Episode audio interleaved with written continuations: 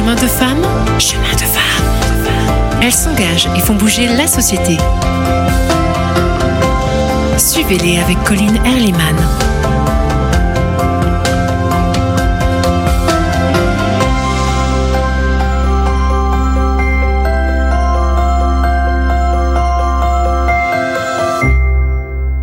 Chers amis, bienvenue dans Chemin de femmes, à la rencontre de femmes passionnées, engagées, humanistes, des femmes qui font bouger la société, nous encouragent parfois à explorer de nouvelles voies et aussi à avancer sur nos propres chemins.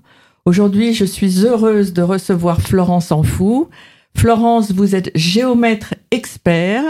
Vous êtes associée euh, sur deux sites du cabinet Epsilon-GE à Montpellier et à Pignan. Vous êtes également présidente de la commission égalité-diversité de l'Ordre national des géomètres experts.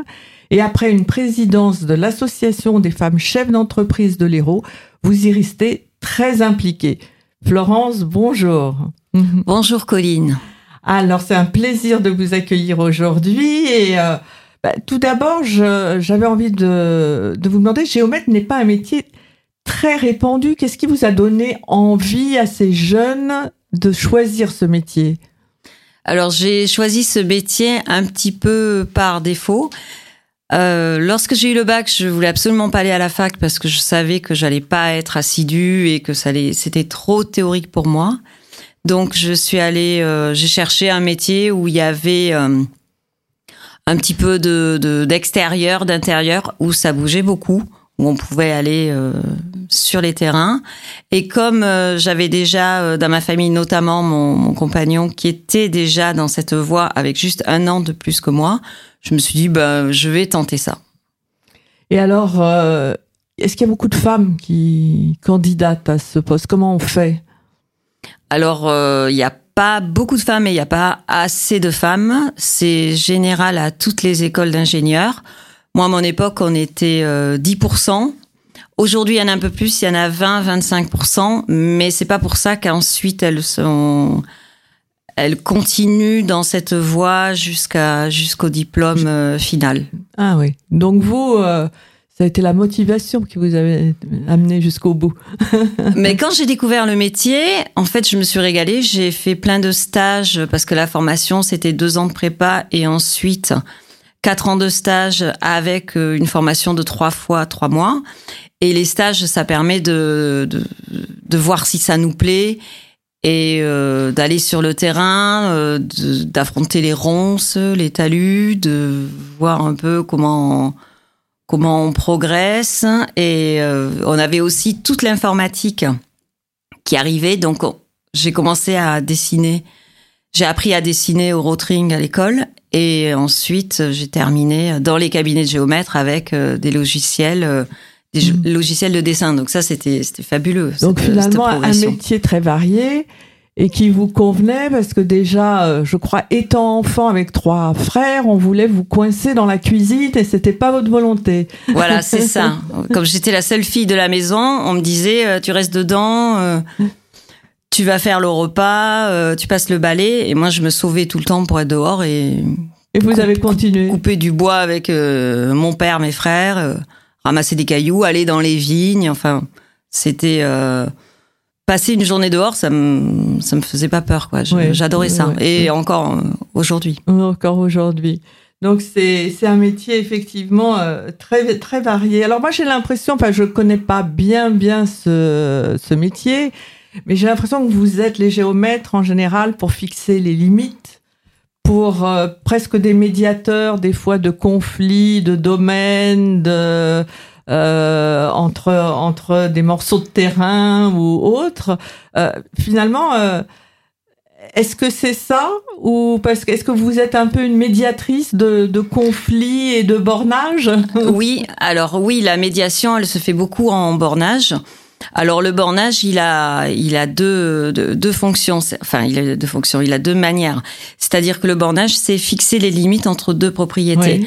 On commence à le faire à l'amiable, en contradictoire. Donc c'est là où il y a absolument pas de conflit. On fait parler les gens et on cherche euh, à trouver une limite qui correspond déjà au plan et qui correspond à tout le monde. Si ça marche pas, ça passe en bornage judiciaire. Là, c'est devant le tribunal. Donc pour les pour les parties, ben, c'est quand même beaucoup plus compliqué parce que c'est très long et très cher.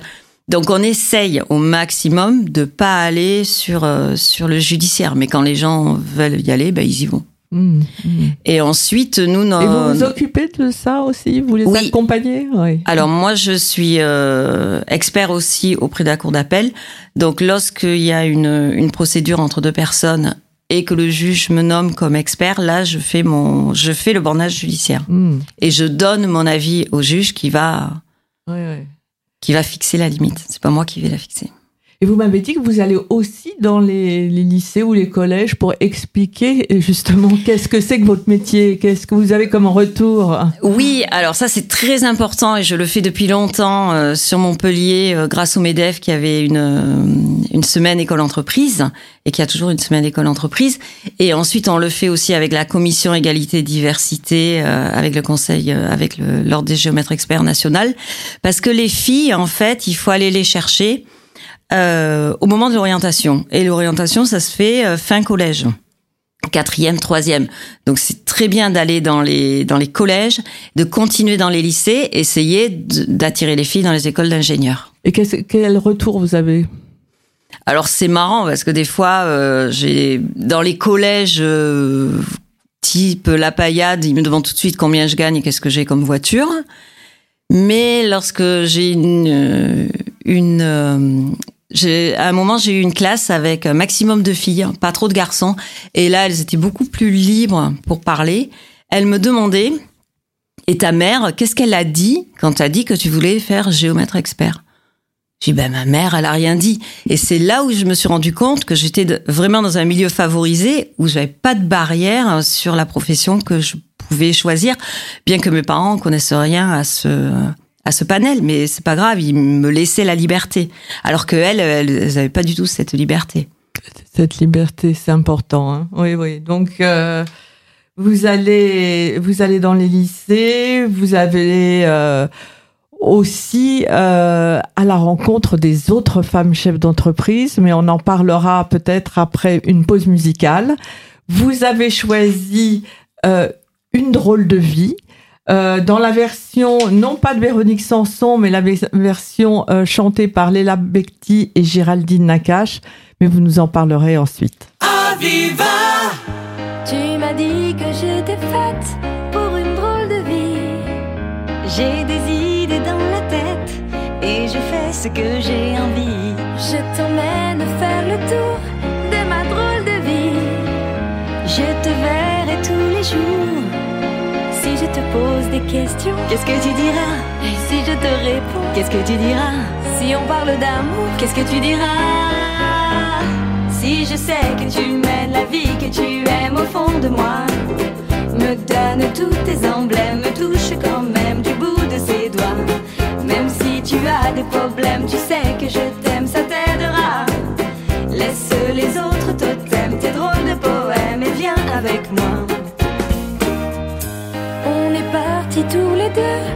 pour une drôle de vie.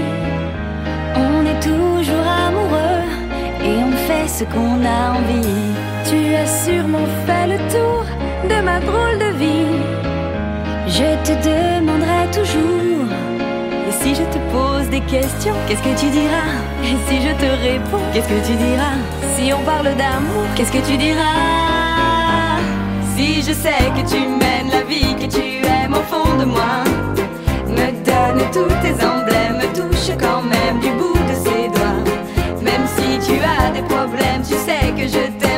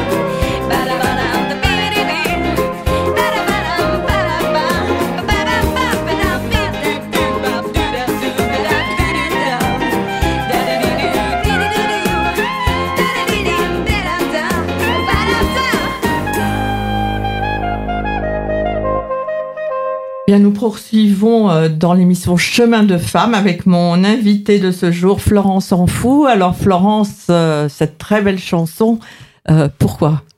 Alors moi j'adore cette chanson parce que elle est très dansante.